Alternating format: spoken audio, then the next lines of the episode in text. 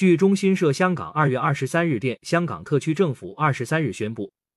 将进一步收紧社交距离措施，包括自二十四日起，任何人在任何公众地方，包括郊野公园，不论是否进行体能活动，均需佩戴口罩。同时，餐饮处所每桌人数上限收紧至两人。特区政府于二月二十一日公布疫苗通行证实施安排，并于二十四日起实施。特区政府发言人表示，考虑到香港疫情非常严峻，每日新增病例持续高企，特区政府有必要在落实疫苗通行证外，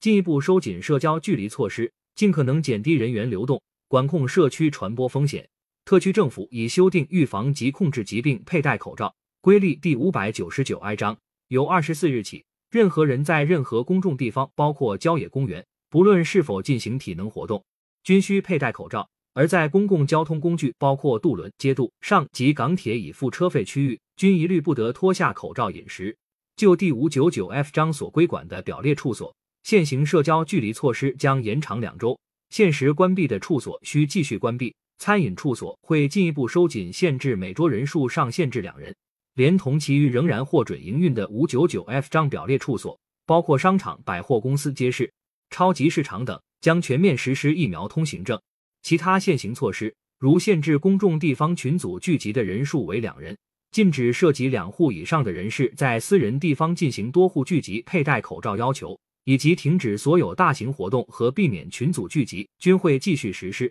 另外，特区政府日前公布，会将收紧后的社交距离措施维持至四月二十日。特区政府二十三日将根据现行《预防及控制疾病条例》下的公共卫生紧急规例规定刊宪。以每十四天为一周期延续社交距离措施，下一周期的生效期间为二月二十四日至三月九日。感谢收听羊城晚报广东头条。